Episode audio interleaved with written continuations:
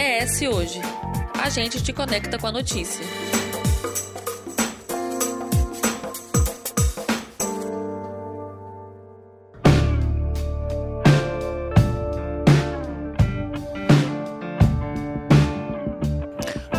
Tempo e ainda hoje, a loucura é vista por muitos com um olhar estigmatizado de medo, preconceito e muitas vezes repulsa.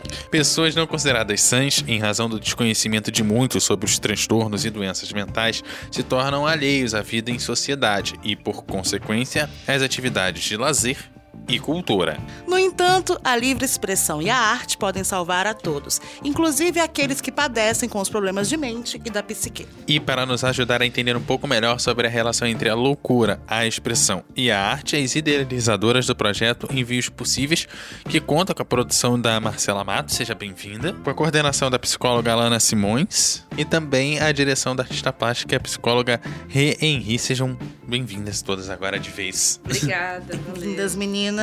Para começar, eu queria perguntar para a Alana, que coordena o projeto, como o que é o Envios Possíveis e como surgiu a ideia do, do, projeto? O que fez a união de vocês três nessa empreitada? Bom, é, a Marcela e a Renata já desenvolviam é, o projeto né, de ateliês de livre expressão na UCTP. E a Marcela, é, um dia em uma conversa dentro de casa mesmo, é, a gente estava conversando sobre o projeto delas. E eu, eu, eu, vim de outra trajetória, né? Eu vinha de oficinas é, de artes de expressão, mas mais temáticas, né? Dirigidas é, dentro do EAC, que é o, é o, Hospital Estadual de Atenção Clínica.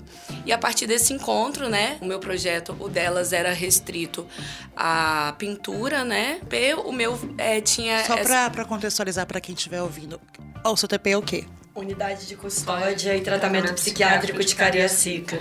Nossa, que linda! Que já, que já chamou HCTP, quando Isso. era o hospital ainda. A gente pegou a transição do uhum. hospital para a unidade. Isso.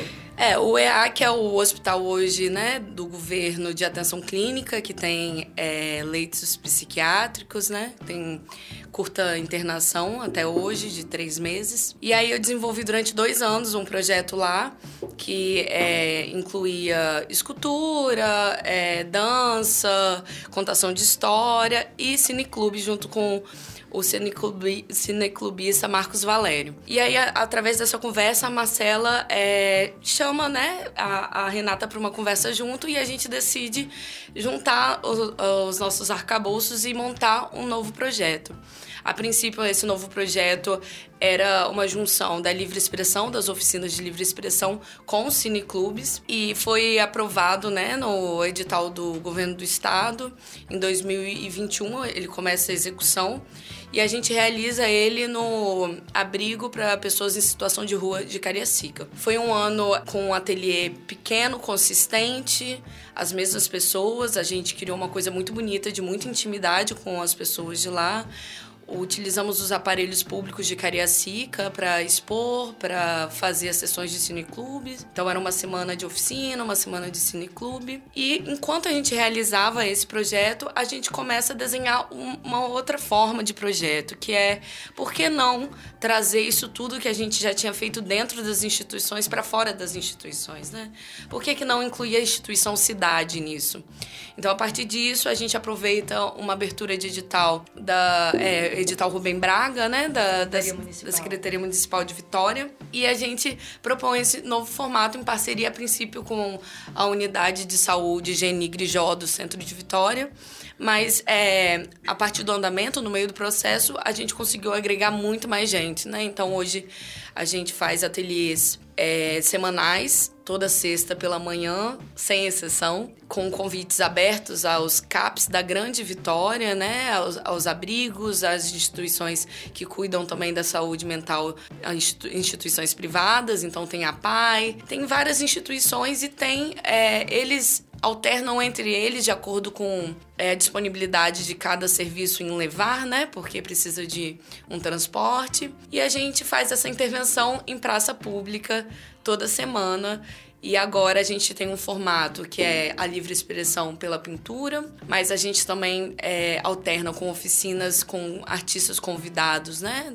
Do Estado mesmo, pessoas que estão na área mesmo, trabalhando, exercendo, e todas essas tecnologias que eles vão trazendo pra gente, por exemplo, a pintura com pente, a costura, a gente vai agregando para dentro da livre expressão. O resultado que a gente espera é a exposição em novembro, no final do ano, que a gente consiga levantar todo esse, todo esse material que a gente produziu né, em oito meses de projeto. E aí, você é psicóloga e também é artista plástica, como é que funciona isso? Como é que as duas coisas é, se conectam? É, eu acho que, é, de fato, eu associo tanto a minha prática clínica, principalmente é, no trabalho com esses ateliês, né, que a gente começa lá em 2017 na UCTP, como a Alana disse, e eu acho que, eu acho que as coisas estão é, atravessadas, né? Eu, no momento, eu estou fazendo mestrado na Federal Fluminense, Niterói, e eu também tenho uma discussão dentro do campo de pesquisa que flerta com esse tema, né? Então eu não consigo desassociar uma coisa a outra. E enquanto artista, o meu trabalho também é atravessado pelas questões da psicanálise, que é essa teoria dentro do campo da psicologia que orienta o meu trabalho clínico, mas também de alguma forma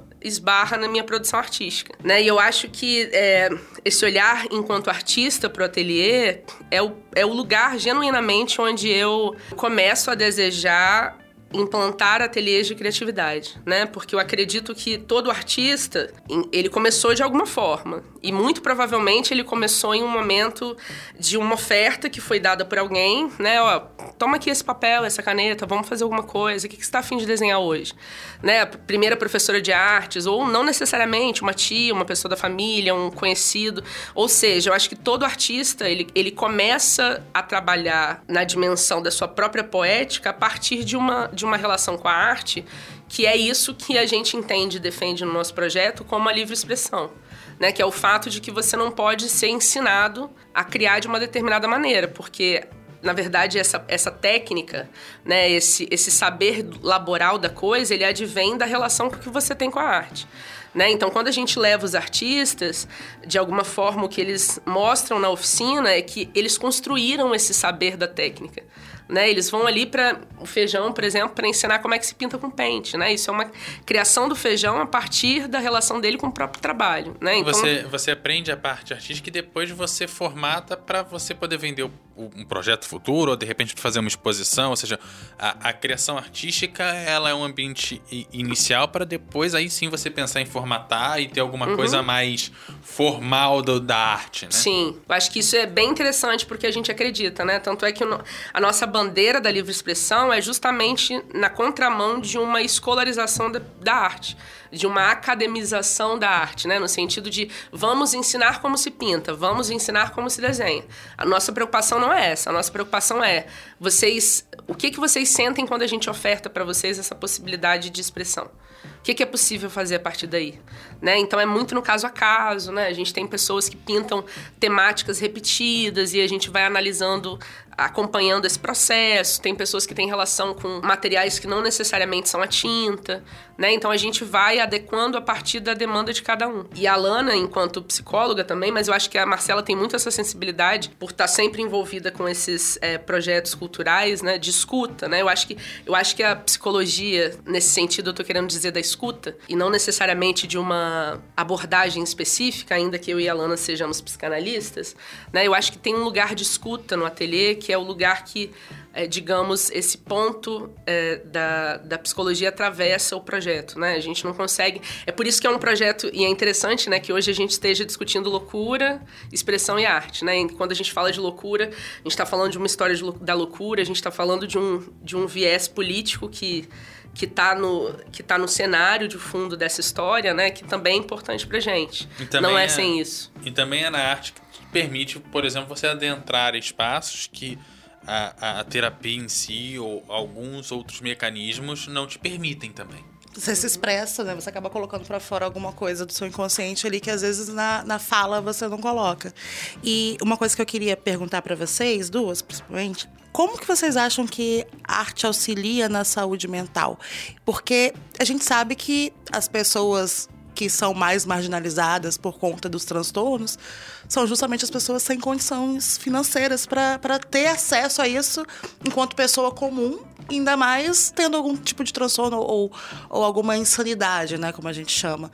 É, como vocês veem esse, essa importância desse acesso para a melhora desse paciente, dessa condição mental? A gente usa a livre expressão da Anise da Silveira, né, e ela utiliza essa técnica há muito tempo atrás, em um período muito diferente onde é, a, que a saúde mental se encontrava, né? De lobotomia, encarceramento, terapia de choque. Então, é, a gente traz essa livre expressão, mas ela hoje, assim, em si, ela não faz o mesmo efeito exatamente que ela fazia lá, né? Hoje ela consegue ainda ter um, uma virada nisso pra gente, que é a criação, por exemplo, de uma linguagem ali onde todas aquelas pessoas conseguem se inserir fora de uma instituição, né? Porque naquele caso elas, elas já tinham, elas já eram um grupo, no caso de Nise.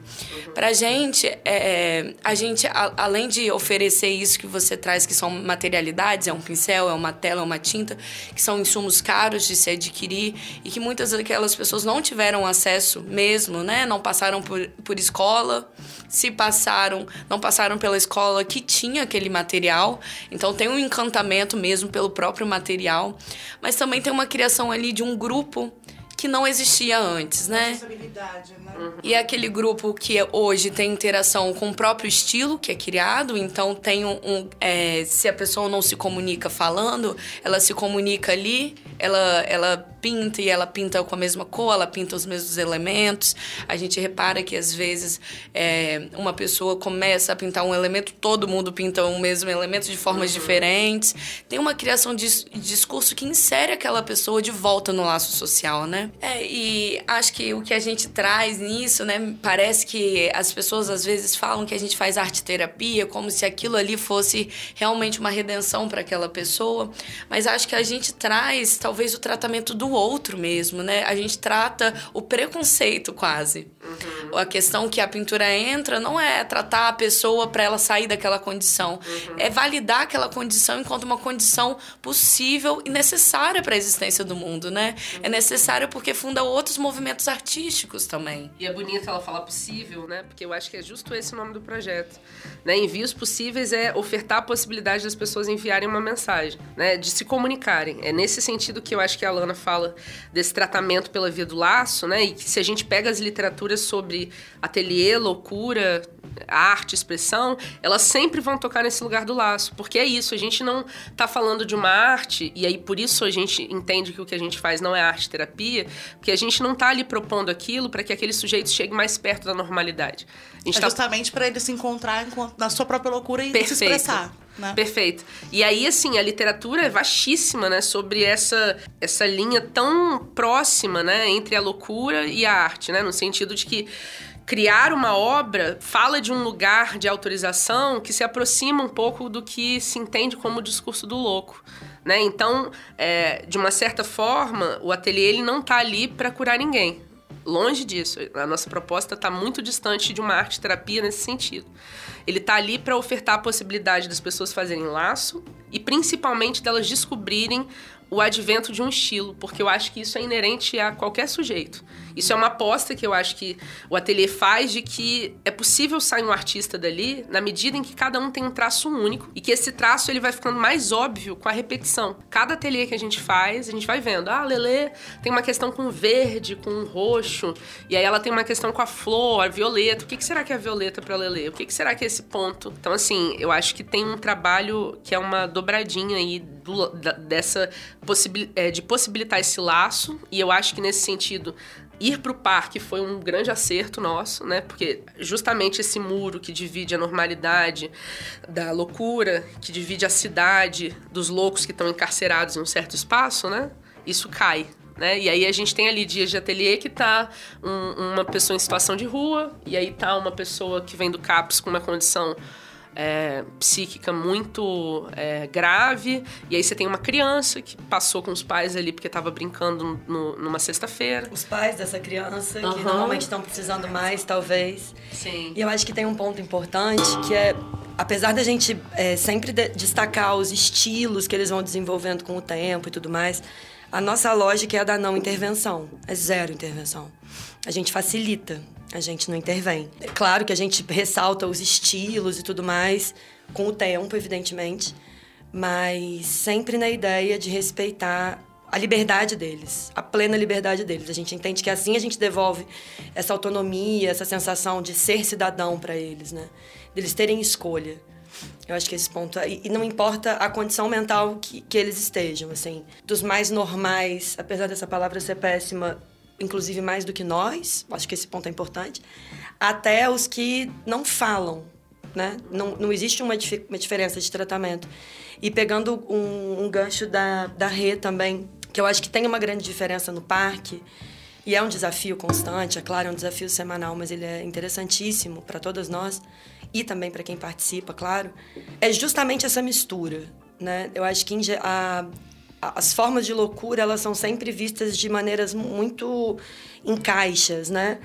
Então, por exemplo, a PAI é uma instituição fortíssima, né? Então, as pessoas da PAI elas estão ali entre os seus da PAI. Enfim, independente da condição financeira que elas tenham, elas estão ali entre os seus da PAI, como se fosse uma escola e tudo mais. Quando a gente traz as pessoas do CAPES, eu não sei se, se esse ponto é, fica claro, assim, acho que é importante. A gente consegue esse contato com essa rede, né? Com os CAPs da Grande Vitória, a partir de vários desdobramentos, né? Tanto a Alana quanto a Renata né, já haviam, né, no período de faculdade, também estado em muitos dos CAPs, então esse contato já havia de algum modo. Quando a gente começa a desenvolver esse, esse projeto, no início como ateliê livre expressão e depois enquanto como envios possíveis, como eles sempre são custeados com ver, por verba pública, né? Seja estadual, municipal ou federal, agora que temos novamente. A gente sempre entendeu que os CAPs eram o lugar da nossa contrapartida, de onde lugar que a gente a gente entende que a gente não está fazendo absolutamente nada de novo, né? Acho que é importante essa defesa. A gente entende que a gente não está criando nada. A gente está sendo instru... É, a gente não está criando a roda, a gente está, enfim, sendo instrumento. Fazendo a roda girar. Fazendo a roda é. girar. né? E, e, de repente jogando umas. Formando mini rodinhas, talvez, mas. E, e essa nossa ideia de, de investir essa, em material no CAPES e também na relação com os CAPES. É, hoje a gente percebe que deu muito certo, porque eles vêm até nós, né? Claro, com as limitações de transporte e tal que eles têm mas a gente sempre recebe, né, alguém, é, é algum grupo de alguns dos, algum dos CAPs da Grande Vitória. E acho que um ponto muito legal também é que a gente tem alunos, né, alunos não é a melhor palavra, a gente tem, enfim, é, pessoas ali que participam do ateliê que, que vão por por elas mesmas. Tipo, elas podem estar ou num abrigo ou no CAPES isso que, e elas isso resolvem... que eu ia perguntar, se tinha essa... essa... Vão. A gente tem uns três, assim. É, é aqueles falam, ah, eu preferia chegar mais cedo. Não, não, hoje eu preferia vir aqui pra ficar conversando com vocês antes. Ai, não, hoje eu não queria vir com a galera. E Vim eu acho assim, eu, hoje eu vim de ônibus e tal. Tem alguns que sempre vão, né, Sim. sozinhos, assim. E eu acho isso mágico, porque mostra a vontade real que eles têm, De estar tá né? participando de algo, de sentir... É, e de lembrar né? que é né? sexta-feira, né? Eu acho esse ponto é. super interessante, porque eu eu, às vezes, me esqueço qual é o dia da semana. E, em tese, eu tô sem laudos, assim. Só, teoricamente. É, eu tô, tô, com alguns laudos secretos. Mas, de todo modo, eles vão e eles chegam e eles estão, são muito integrados aquilo. E, enfim, essa, eu acho isso mágico. E, por fim, essa mistura deles, né? Com algumas resistências no início, evidentemente, por questões de etarismo, eu acho que a gente ainda não viveu, mas por questões sociais mesmo. Enfim, higiene, de higiene, de, de corpo, de. É, exato, por preconceito compreensíveis do ponto de vista né, da, da sociedade, vamos lá. E, e a gente, acho que a melhor expressão é a gente tira por menos. A gente fala, é, mas aqui é assim. Como funciona a produção do Envios Possíveis? Como que é feita essa conexão com os artistas locais daqui? Como, como, como essa ponte é, é realizada? A gente sempre teve vontade de... Acho que antes de como a ponte é realizada, acho que um ponto interessante é que a gente sempre teve vontade de trazer artistas contemporâneos para o nosso projeto, mas dentro das instituições, às vezes isso acabava ficando um pouco mais difícil, ou a gente a gente até fez, né, em alguns momentos, há uns anos atrás, mas de uma forma é, talvez mais tímida, talvez mais restrita. Sim. E é claro, o, né, esse projeto tem anos, né? Então ele amadureceu. A gente amadureceu, o projeto amadureceu. E aí a gente entendeu que seria justamente por esse debate do que é arte, quem é o artista, cadê, né? Quem são essas pessoas? Qual é a diferença? Quem se diz artista, quem não se diz, né? Porque a gente, quando a gente escreveu esse projeto para Rubem Braga, a gente fez essa curadoria desses artistas conjuntamente. A gente tenta, apesar de nós termos é, designações né, é, na ficha técnica do nosso projeto. Somos todas muito atuantes em todas as frentes, assim, é uma... Como é que fala? Todas jogam nas 11 posições e jogam bem. E aí, enfim, a gente fez essa curadoria com esses artistas, alguns que a gente, enfim, tem relação próxima, que a gente admira e tudo mais, mas eu acho que principalmente né, e posso dar alguns nomes, alguns exemplos de nomes dessa edição, pessoas que tinham ali alguma relação com, ou que já haviam tido uma relação entre a arte e a saúde mental. Então tem o Rick Rodrigues, por exemplo, que fez é, a residência no Museu do Arcebispo do Rosário e, enfim, passou muito tempo lá, é super ligado, né, a é super ligado ao, ao, ao, projeto, ao instituto e tudo mais. O Caio Cruz também. O Caio é, Cruz é, também. ele teve né? no CTP com a gente. Um Caio tempo. Cruz também. Ele também fez residência né, no, é. no, no, Museu do Bispo do Rosário, no Rio de Janeiro, que é uma instituição referência, né? O Caio, acho que não. O Caio foi não, só, mas. Foi só o Rick. Foi só o Rick, foi, é. é. E temos o Natan também, o Natan Dias, que trabalhou no, no, CAPES durante muito tempo, sempre teve o CAPES como objeto de estudo, né? E durante muito tempo. Tem o, o, Feijão maravilhoso, que, enfim, já teve muitas experiências também no CAPES e também trabalha com as pessoas em situação de rua. Então, é, já trabalhou né, com pessoas em situação de rua, né? Que isso está muito ligado. Então, acho que a escolha, assim, essa curadoria, ela foi feita totalmente de forma coletiva. E todos os artistas que que participam do, do ateliê ficam extremamente tocados e felizes e com vontade de participar mais e Eles fazer se mais. impactam também de alguma forma. Se né? impactam. É realmente Isso uma é legal. troca entre É. quem Sim. realiza e quem tá. Sim, e acompanham o projeto, acompanham o podcast e, e vão nas oficinas uns dos outros. E... Fala mais sobre o podcast, isso que eu queria focar, entender. O podcast é uma ideia louca que a gente teve. Eu Quando amo. não é? Uma ideia louca, sem orçamento. projeto Hoje- louco tem que ser Exato. ideia louca. É, a, a Alana, ela bate na tecla do, do- na tecla do podcast, É. eu acho que há uns três anos, mais ou É. menos, que ela fala, gente, a gente tem que fazer um podcast, É. a gente tem que fazer um podcast, a gente tem que fazer Sim. um podcast. Eu não fazia a mínima ideia que era Que era o... e nem que era o trampo que é também. Mas né? o mais interessante é que a Alana é muito segura, né? Todas nós somos muito seguras, mas a Alana falava com uma segurança que nos convenceu num dado momento. Verdade, né? Com uma propriedade impressionante. E, de fato, foi a primeira a fazer a vinheta, editar o primeiro podcast. Sim. O faz lindamente, tá de parabéns, Alana. Alana, parabéns. Grande Alana, responsável pelo, pela não, ideia. não sozinha. não sozinha. E aí, quando a gente escreveu o projeto para Rubem Braga, a gente falou, é o grande momento. É agora. Porque também nas instituições, é, eu e a Rei, a gente já havia gravado um pouco, né? Com um pequeno gravadorzinho, porque em instituição você não pode entrar com o celular, né? Então, e aí... uma questão ética. E por uma questão ética, claro, da pessoas que cometeram crimes ou pessoas que estão ali escondidas da família, enfim.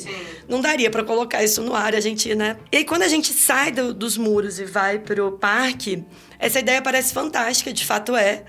Acho que foi uma, uma ideia de mostrar de alguma maneira para as pessoas que nos perguntam sobre o ateliê de uma forma eh, quase machadiana, assim, como é. Porque basicamente é um telefone na mesa gravando tudo ao mesmo tempo e são muitas conversas. O- E, e é, e é isso, a gente não tem. Nós somos as editoras. Nós somos as editoras. As diretoras do podcast, então assim, você imagina, são, sei lá, três horas de ateliê. É. Três A horas de ali gravação. Três horas de gravação. Escutando a própria voz, escutando as vozes cruzadas, Insano. tentando pensar como faz esse corte, essa seleção Como que entra, que conectar sai. aquilo de alguma forma, né? Sim. Muitos É, eu- assuntos, né? Muitos temas ao mesmo tempo. É difícil ter que tirar alguma coisa. Muitos assuntos interessantes, dos mais variados. E acho uma coisa interessante, porque fora da instituição a gente, a gente não faz uma pesquisa acadêmica, né? A gente não é, tá dentro de uma instituição sem ser o parque, que é um parque público. Então, a questão do acordo, né? Que é um contrato que a gente faz para gravar essas pessoas, é uma coisa muito simples, que é per- perguntar, né? Falar, olha, a gente vai gravar. Você Ah, pode, você aceita. E aí tem gente que já falou, ah, não gosto que vocês usem meu rosto. A gente não costuma usar muito rostos. É mais o som mesmo, a voz, né? É, mas assim, nas fotos que Nas a gente redes, expõe, né? né? Mas tem gente que cada um tem a sua restrição ali. Como tá todo mundo num parque público, a permissão que se dá ali é a permissão que a gente tem, né? Então, acho que a gente exclui muitas dessas burocracias que existem em todos os espaços quando a gente vai propor algo dessa intimidade, né? Que é. Gente, um merchan, assim, sigam a gente na, no Instagram e no Spotify envios possíveis, tá? Sem É o mesmo acento, nome tudo junto. nos Importante. dois. Isso aí. É, mas uma perguntinha sobre a exposição. Já tem lugar? Já tem. Como que, como que é? Sim, estamos Explica muito melhor. animadas. Vai ser em novembro? Tem data específica? Ou É, ainda não? A gente não tem a data como que vai ser ainda, mas é, provavelmente vai ser é, na, na primeira quinzena de De novembro. novembro, isso. A gente tá vai- fechando ainda com o parque, né? É. E vai ser no parque. Vai ser no Parque Moscoso. Ah, vai ser no próprio parque. Uhum. Exatamente, vão ser várias instalações, vamos usar as obras dos artistas, as obras dos artistas convidados, né, as obras dos nossos artistas do ateliê, com uma curadoria nossa também, né, no nossa, nas nossas 11 posições. E, enfim, a gente pretende é, fazer uma exposição bem imersiva. E aí tem um ponto interessante também, que nós teremos sessões de cineclube. Aí, o projeto ainda vai entrar nesse momento. Nós vamos ter sessões de cineclube na concha acústica do parque. Vai ser muito bonito. E a gente provavelmente vai fazer as ações de cineclube, é, porque deve, né, melhor que seja à noite, junto com a exposição. Provavelmente a gente vai ter essa, essa dobradinha, assim. E estamos muito animada, porque a experiência que a gente tem é que sempre que a gente faz uma exposição e um catálogo e materializa o que já está materializado, mas materializa artisticamente para aquelas pessoas. Quando elas chegam, assim, as que ainda não haviam se realizado enquanto artistas que se expressam, naquele momento é o grande insight, é o grande. Olha, é isso, que maravilhoso, eu fiz exatamente isso, eles nem acreditam, é o máximo. E eu acho que isso endossa a defesa de que o ateliê tem a ver com um laço. Porque quando você publiciza isso e, e você, enquanto artista lá do ateliê, se vê pelo olhar de um outro vendo você, né? Olhando a obra e falando, que legal, de quem que é isso? Olha só. Meio que valida, né? Isso. Né? O seu trabalho, a sua expressão. E acaba sendo um, um complemento, né? A gente pensa em arte, a gente acaba sempre pensando de que forma que a gente vai é, levá-la a público. Você não, você não faz arte pra guardar dentro da gaveta, né? Então é, é importante como é que a galera faz pra poder acessar o projeto, como é que as pessoas conseguem ficar mais pertinho de vocês. Vamos lá. Eu acho que é acessando as redes, porque a gente tem uma. A gente mantém uma constância semanal no Instagram, né? A gente posta os stories geralmente do dia que a gente tá lá, na sexta-feira. A gente faz uma postagem também do ateliê da semana, junto com o podcast da semana. Então tem uma imagem, né, que anuncia o- a entrada do novo, do novo podcast. A gente recorta frases, né, que são frases que a gente sente que, de uma certa forma, é, dá um tom daquele episódio, né? E então no Spotify eu acho que tem bastante essa presença de o que, que é estar no ateliê. Eu acho que a pessoa consegue é, é uma sensação imersiva, né, de estar ali presente no espaço e visitar a gente presencialmente, né? Tem uma galera que tem feito isso. É toda sexta, Toda de sexta, nove nove às ao meio-dia. Meio-dia. Uma É, galera tem feito isso. É bom que chegue pelo menos até umas 10 e meia. É. Porque se chega. Aí a gente já começa a entrar no período de desmontar o ateliê. Perguntinha final pra vocês três. Uhum. Verdade, de duas. Pra vocês, o que, que é loucura? O que, que separa? Qual é essa linha aí entre louco e normal, que a gente diz? Se a loucura, se a insanidade, ela pode ser uma ferramenta artística potente? Eu acho que sim, né? A gente já desdobrou aqui, mas pra vocês falarem, pra gente refletir aqui. Difícil. Eu vou- vou começar a Difícil, devanear aqui e aí a gente vai seguindo. Vai lá, Lana, puxa Eu aí. acho que é essa questão da separação. A separação pra, pra gente aqui é uma separação política, né? Porque quando a gente fala é, de uma fronteira, qual é a fronteira entre a loucura e a não loucura? E a gente encontra pessoas no parque que não são artistas e participantes e falam, não, eu, ah, então eu não posso participar, não. Quando você vê a pessoa mais louca do que a pessoa que tá ali sentada participando. Aham. Acho que não há essa fronteira. A fronteira é o sofrimento, é, é a transição dentro da cidade, é a cidadania, é o preconceito. A, a, a fronteira é o que a sociedade estigmatiza. Eu acho que, fora isso, se você é uma pessoa que é louco, louco de maré desse, mas que você consegue falar, que você consegue amar, que você consegue. Freud dizia isso, né? Que se você estiver conseguindo comer, trabalhar e amar, tá tranquilo pra você. Tá você tá transi Aham. é, transitando, a sua loucura tá em jogo. Sim. Acho que o que faz essa fronteira é o sofrimento e a impossibilidade de atravessar, né? De ocupar espaços. De ocupar né? espaços, é.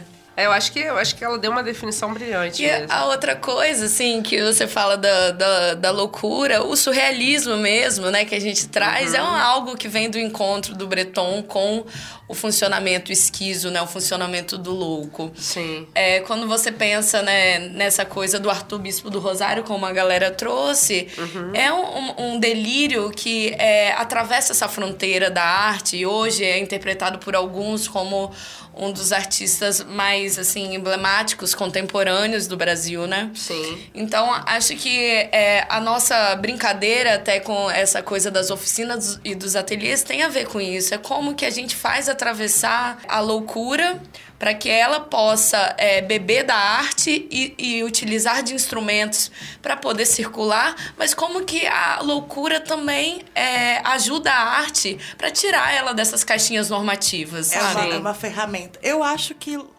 pra você ser artista, você tem que ter um.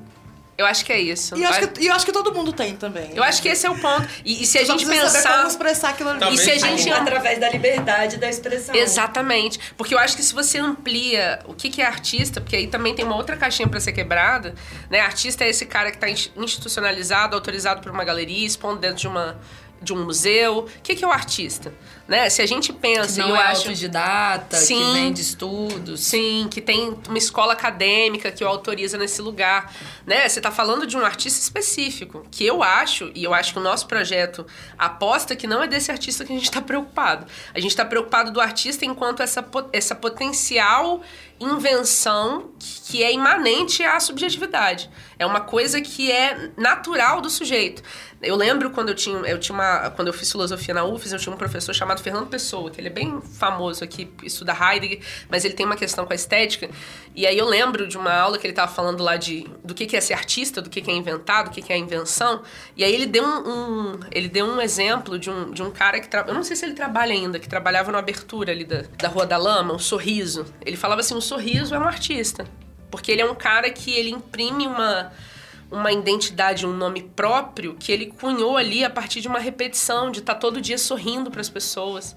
Ele tem uma assinatura que é ele mesmo. Então eu acho que nesse sentido, artistas somos todos nós, desde que possamos ter acesso a isso. Então eu acho que o ateliê é uma oferta de acessibilidade, no sentido de toma aqui, se, se não te deram, a gente está te dando essa possibilidade de quem sabe fazer laço com uma coisa que possa é, ajudar, é, ajudar não é, a não é a melhor palavra, que possa trazer à tona isso que, esse estilo que, que e esse estilo é o estilo que pintava o Van Gogh, é o estilo diferenciado que pintava o Leonardo, que pintava a Frida, mas também que o sorriso faz quando ele sorri para todo mundo. Então é esse traço que individualiza cada um. E eu acho que nesse ponto também é, qual é a diferença? Singulariza, né? singulariza. Acho que esse é o ponto. Eu acho que nesse lugar não há. é, não, a gente não, não define o que é artista, não define o que é lucro. Né? As coisas estão justamente nesse lugar da fronteira. E eu acho que a gente- o nosso trabalho se debruça justo nessa fronteira. Nesse lugar de que se define, não se define. E é isso e não é isso também, porque é isso. Chegam indivíduos que não são loucos. A gente, por um tempo, teve dúvida com isso. Assim, como é que a gente faz esse recorte? Tipo assim, que clinicamente não tem laudinho, mas. tá. Exatamente. Eu, pô, eu posso atender uma pessoa que não tem, né, assim, o nosso projeto não é pra isso? Não sei. A gente tá, a gente tá percebendo no fazer que que não sei se, essas, se isso interessa tanto. E é muito Talvez até fazer a separação seja uma loucura. É. Total. Melhor juntar todo deixar todo mundo ali. E é muito interessante ver essas- esses tensionamentos dentro do grupo, que vez ou outra, um ou, ou outro Se olham estranha. pro lado e falam, você é especial? É, isso é muito legal. Isso é Isso é muito você legal. tem problema? É, eles, eles ficam também tentando entender, Entender. o que que, por que, que, que que você tá unem? aqui. É, o que que os O que, que você tá Une. fazendo aqui? É. Tem os que problema afirmam você é especial, você é especial, e É. tem os que perguntam. Indaga. É. A dos do- tem dos dois tipos. É bem legal, E isso as é bem legal. respostas são sempre as melhores, São. evidentemente. É, eu disse que é normal de 8 em 5, eu finjo no trabalho. Eu performo bem.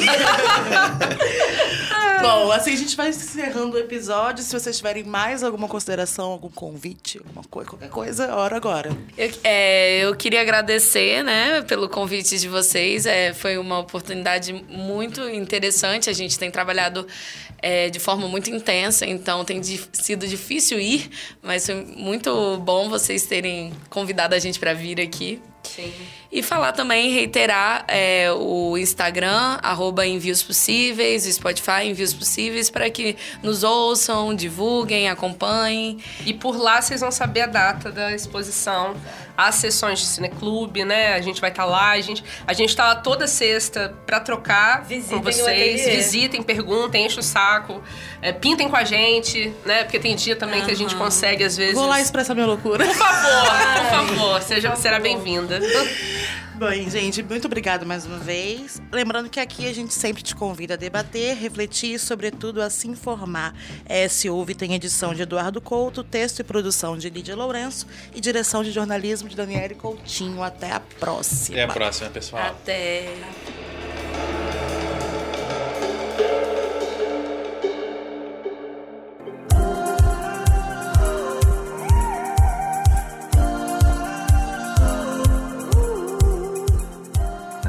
Seus comentários no eshoje.com.br.